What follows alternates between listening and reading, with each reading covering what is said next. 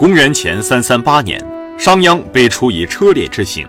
为秦国立下不世之功的商鞅，为何非死不可呢？要弄清楚这个问题，我们还得从当时的政治背景分析。秦孝公之前的几位秦国君主都没有理想的治国才能，因此秦国一再衰败，甚至一度沦为战国时期实力最弱小的国家，经常受到别国的欺负。而当时的秦国氏族集团手里掌握秦国绝大多数的兵力，对秦国的政治也发挥着制约作用，甚至可以说是挟天子而令诸侯。但不得不说，如果不是在氏族集团的维护下，秦国恐怕不单单是受别国欺负那么简单。所以在当时的秦国，氏族集团享有举足轻重的地位和作用，甚至一再干扰王位的继承。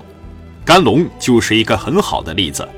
试问，在这样的情况下，又有谁敢弃氏族集团的利益而不顾呢？商鞅就是那个敢于挑战权威的人。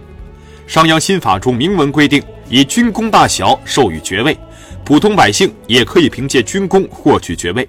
所谓以军功大小授予爵位，就是指氏族集团不再享有爵位的世袭制度，而是要通过自己亲自到战场上多杀几个敌人，建立自己的功绩，才能依照功绩享有爵位。商鞅这不明摆着要分散氏族集团的力量吗？你要是跟我过不去，你就得玩完。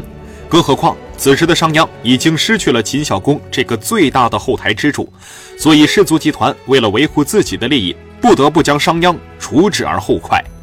秦惠文王即位之后，政治基础不够稳固，他畏惧氏族集团的力量，但是又需要氏族集团帮他出谋划策，而商鞅的新法也已经成为板上钉钉的事。至于有没有商鞅本人来推行都不重要，加上当时宗室之间对商鞅怨恨极深，所以为了安抚氏族集团，巩固自己的统治，秦惠文王也不得不杀掉商鞅。在秦孝公去世的时候，曾告诉商鞅，如果太子嬴驷不能辅佐，你可以自立为秦王。这句话对太子嬴驷来说可谓是晴天霹雳，他时刻担心眼前这个十分具有治国才能的人，终有一天会起反叛之心。每每想到这些，嬴驷就会心存芥蒂，难以入眠。于是他暗下决心：商鞅这个人留不得，不然迟早有一天他要爬到我的头上。嬴驷的担心不是没有道理的。当时的商鞅在秦国真可谓是只手遮天，要风得风，要雨得雨，威望比国君还大。这也是商鞅必定走向死亡的重要原因。商鞅变法取得成效后，被秦孝公封为丞相。总揽国家军政大权，也开始恃才放旷。出个门总要有车队随行，还要有几十个身穿铠甲的精兵强将一路护送。这架势，这阵仗，丝毫不输一代帝王。而这一切与昔日帮助秦妙公强秦的百里奚没法比。百里奚三治郑国之君，一救荆国之祸，发教封内而八人至贡，失得诸侯而八荣来服，为秦国的强盛也立下了汗马功劳。但是人家上街从不需要人陪同，更不需要车马护送，就算是累了也从不坐马车，就算是烈日当空也从不打伞。百里奚这样的德行让秦人铭记于心。与百里奚相比，商鞅自然显得过于招摇，使得百姓只知商君不知国君。商鞅位极人臣，即使功劳再大，权势地位再高，也不能和君主抢风头吧。这样不仅秦国的百姓不乐意，秦国的君主也会因为他功高震主，想把他除之而后快。商鞅制定的严刑峻法得罪了太多的人，失势之后就出现了墙倒众人推的局面，这也是导致他悲惨命运的重要原因。商鞅变法之时，不但对一般人员严刑峻法，而且对将来要即位的太子也丝毫不留情面。他不但对太子的师傅进行处罚，还在太子的师傅脸上刺字，以羞辱太子。太子的太傅公子虔后来犯法，还割了公子虔的鼻子。商鞅一味的使用酷刑，得罪了太多的人，包括如今登上王位的太子嬴驷。不仅王公贵族不满意，就连老百姓在他逃难时也不予收留，连住宿的客店都不敢接纳。这可真是自己搬起石头砸了自己的脚啊！可见商鞅个人在老百姓心中也没有地位，所以他也是间接的死于自己制定的新法之中。也有人说，秦惠文王之所以要杀商鞅，还因为自己还是太子的时候，因为犯了过错而被商鞅依法严惩，心里感到很不痛快，对商鞅一直怀恨在心，杀商鞅是为了一雪前耻。但是以我看来，这种话说法并不可靠。要知道，嬴驷再怎么说也是一代帝王。据有关史料记载，秦惠文王为秦国的强盛也可谓是立下了汗马功劳。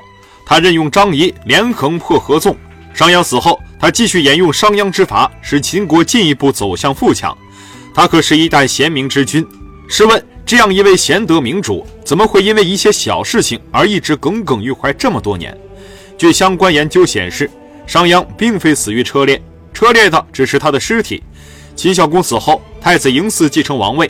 正所谓一朝天子一朝臣，商鞅失去了自己最主要的后台支持，便迅速成了众矢之的。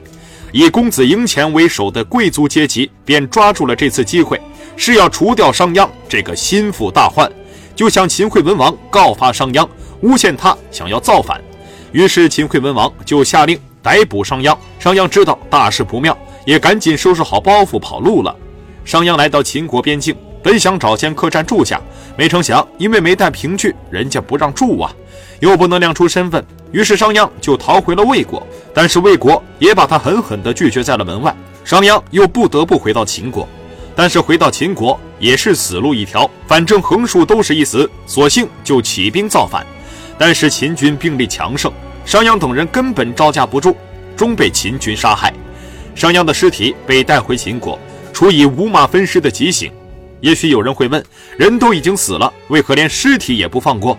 这正是秦惠文王的高明之处。其实他是故意做给宗室贵族看的。商鞅本就触犯了国法。依照法令，也该处以车裂之刑。而商鞅为秦国立下了这么多功劳，威信极高，风头甚至远远盖过了秦惠文王本身。将他处以极刑，正好树立秦惠文王在秦国的威信，为以后独揽大权创造条件。管你贵族宗室，我何惧哉？对于整个秦国而言，商鞅是个大功臣，是他通过变法把落后的秦国逐渐带上正途，直至走向成为战国最强的道路。让百姓过上了安定富足的生活，但是他也没能保全自己。他制定的新法过于严酷，导致他在秦国百姓中失去了威信，为自己埋下了祸根，最终被杀害。他的死既是偶然，也是必然。纵观中国古代的改革家们，又有几个的结局是好的呢？汉文景帝时期的晁错一直想要削弱诸侯，最终却导致七王反叛，是西方诸侯反叛的导火索。景帝就下令把他斩了。又如西汉王莽，被人们称为中国最早的社会主义者。他的新朝在中国两千多年封建帝制的长河中，也不过是昙花一现。所谓改革，改革只把国家发展中旧的不合理的部分改成新的，能适应客观情况的。但是历史上不乏有一些因循守旧的人，势必会去尽全力维护旧规章、旧制度。因此，那些推行改革的人就成了他们的众矢之的。商鞅的死正是改革中最大的牺牲品，但是他可以瞑目了。他的死不仅成就了一代帝王，他的心法还一直被后世所沿用，造就了一个个辉煌的封建帝国。